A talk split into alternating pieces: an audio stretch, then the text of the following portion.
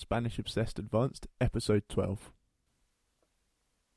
Aquí estamos y tenemos una invitada muy especial. Uh, hola María, ¿qué tal?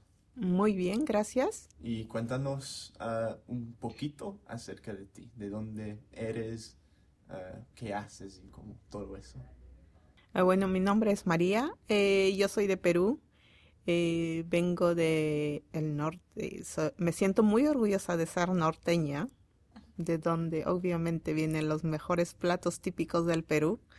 ¿Cómo Eh, cuáles, por ejemplo? Por ejemplo, tenemos papa la huancaína, eh, el ají de gallina, el ceviche, que es muy típico a nivel del Perú, que lo encuentras en todos los lugares. Sí.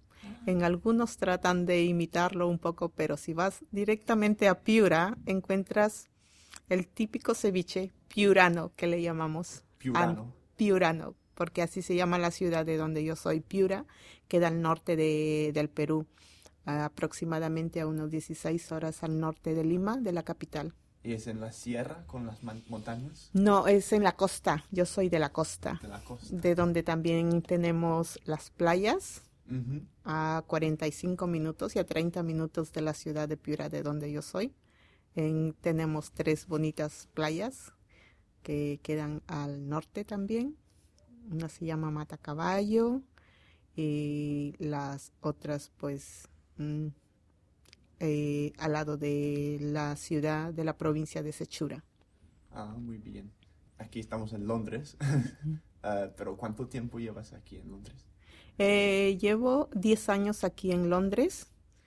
Eh, pues nació mi idea de venir porque siempre fue uno de mis sueños salir a Europa. No pensé en qué país exactamente llegaba, pero mi sueño era llegar a Europa.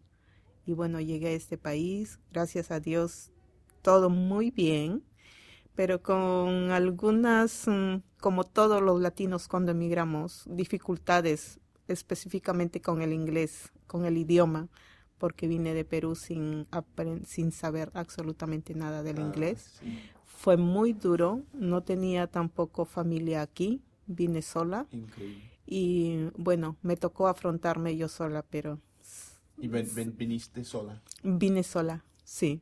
¿Y viniste directamente a Inglaterra o a España? antes? A Inglaterra, no, vine directamente a Inglaterra. Entonces, sí. ¿cómo, ¿cómo fueron esas primeras semanas? Bueno, ah, a partir de cuando salí del aeropuerto fue un poco muy difícil porque no sabía cómo tomar, no, no sabía exactamente que aquí había una conexión del tren que salía del aeropuerto para venir hasta la ciudad. Mm.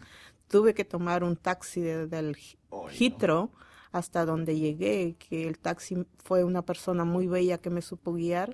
Y me acuerdo que me costó en aquellos entonces 117 libras el taxi cuando me trajo hasta Wilson Green, que fue el lugar donde yo vine. Sí. Eh, pues mm, ¿Y allí quién estaba esperándote? eh, nadie fue el taxista. Fue una persona como un ángel que me, me ayudó porque seguramente me vio en el aeropuerto que estuve afuera. ¿Pero no tenías ningún plan cuando viniste? No, no, no. A la no, deriva. No, solo vine porque siempre me ha gustado. No era, no era este país el primer país que yo salía. Ya he estado por estudios superiores Ajá. en Ecuador. He trabajado en Chile también por tres años en un hospital. Y después me moví a Argentina, pero un poco no me gustó mucho el ambiente. De Argentina volví a regresar a Chile.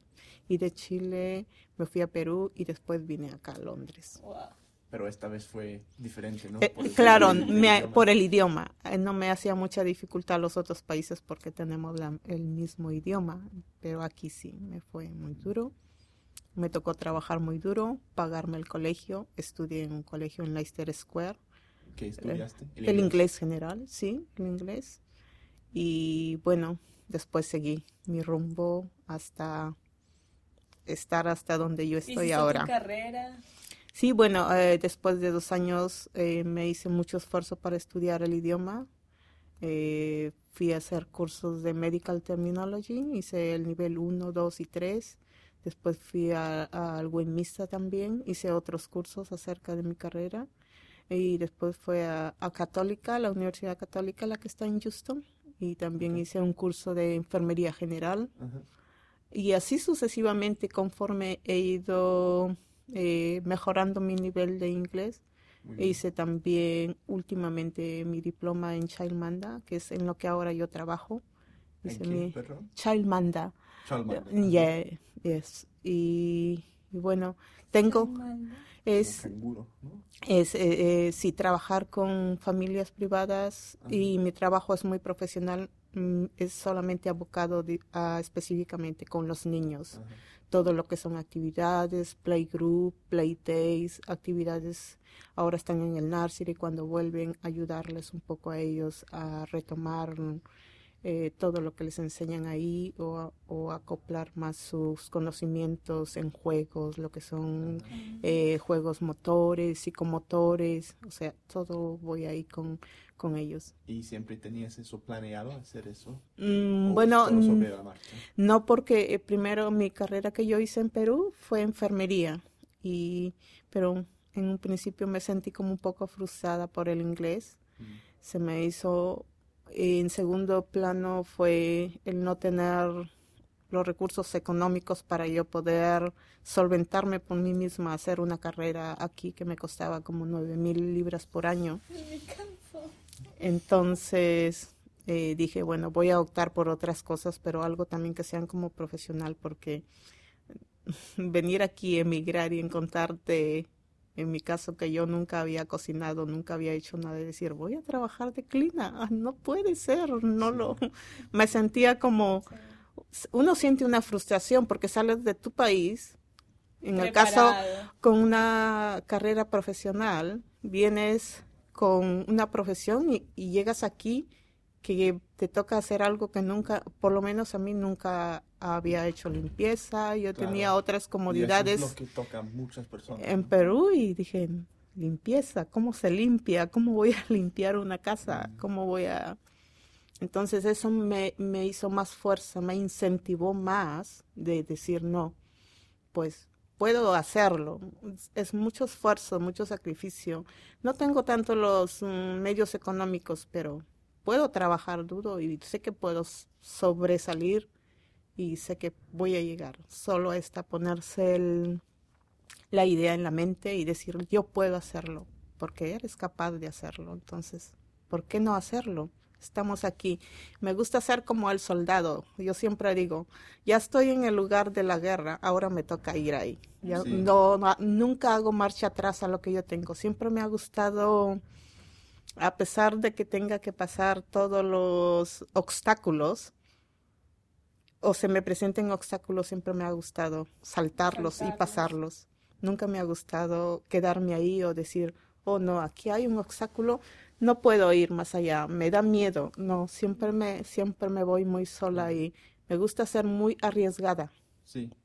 Siempre me, me gusta seguir y seguir y seguir. Por ejemplo, ahora tengo otro sueño de que quiero hacer una mini empresa en Perú y estoy, digo, lo puedo hacer allá y puedo seguir estudiando porque quiero hacer eh, psicología infantil en la universidad. Wow. Aquí. Aquí, aquí, aquí, quiero hacer aquí. entonces, Y sé que puedo manejar cosas, a donde esté, sé que puedo hacer Sí. cosas. No, no, no me siento ilimitada. Sé que puedo ir más allá de lo que yo.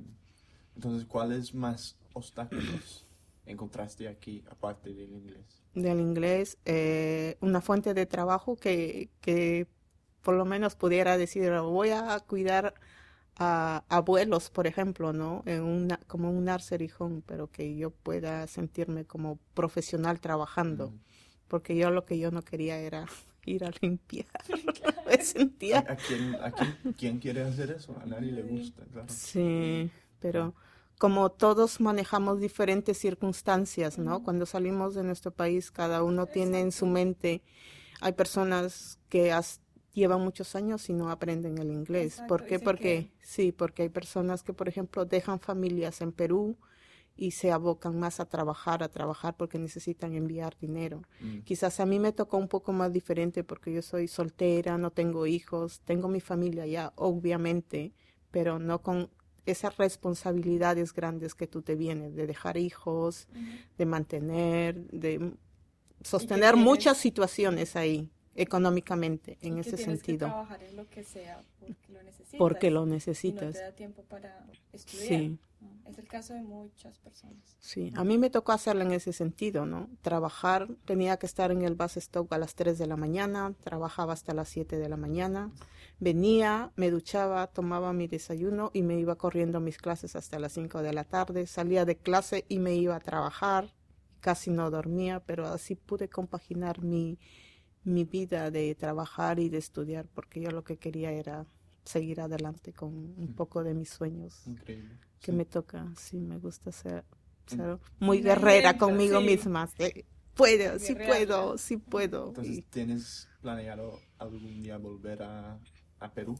sí, en un futuro, sí, me Pero encantaría. ¿Con la empresa? ¿Y con la empresa que vas a Sí, me crear? gustaría hacer cosas como muy, muy independientes cuando ya me sienta un poco más segura, sobre todo de, en el sentido económico, que sé que ya puedo sustentarme, que puedo hacer cosas, porque también me gustaría hacer ayudas como benéficas, ayuda social, a, a hacer como para los niños que, que son muy pobres. Mm.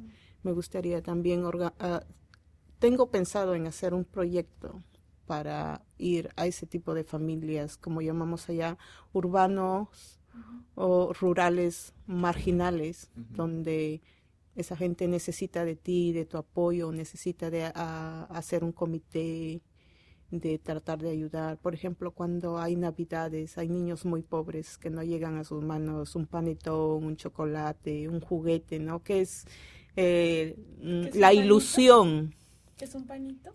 Panetones. Ah, Los panetones que le llamamos normalmente, que es en la Pascua, en la Navidad, ¿no? Sí, sí, sí. Entonces me gustaría también eh, entrar por ese lado, hacer un, un proyecto para eh, trabajar con la, con la comunidad, con ese tipo de comunidades, a ese tipo de, de lugares rurales, urbanos, marginales.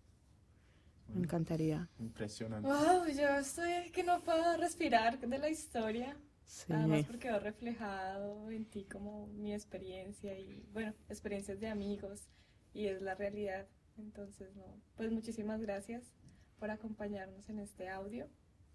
Sí, Cierro. muchísimas gracias por contarnos todo de tu, tu experiencias acá. Muy interesante. Muy No. interesante y, y me inspira, o personalmente a mí me inspira mucho a seguir, a seguir luchando, a seguir guerreando. Entonces, no, para adelante. Muchas gracias, de verdad. No, gracias a ustedes por concederme este minuto. Pues sí, cuando quieran, estoy siempre abierta para ustedes, para que necesiten alguna opinión o necesitan saber algo de Sudamérica, particularmente de Perú, ¿no? Que como ustedes siempre están recogiendo ese tipo de información, pues yo pueda llegar a ustedes también, con muchísimo gusto. Bueno, gracias. And don't forget, you can find all of our podcasts, notes, and transcriptions on SpanishObsessed.com. We'll see you there.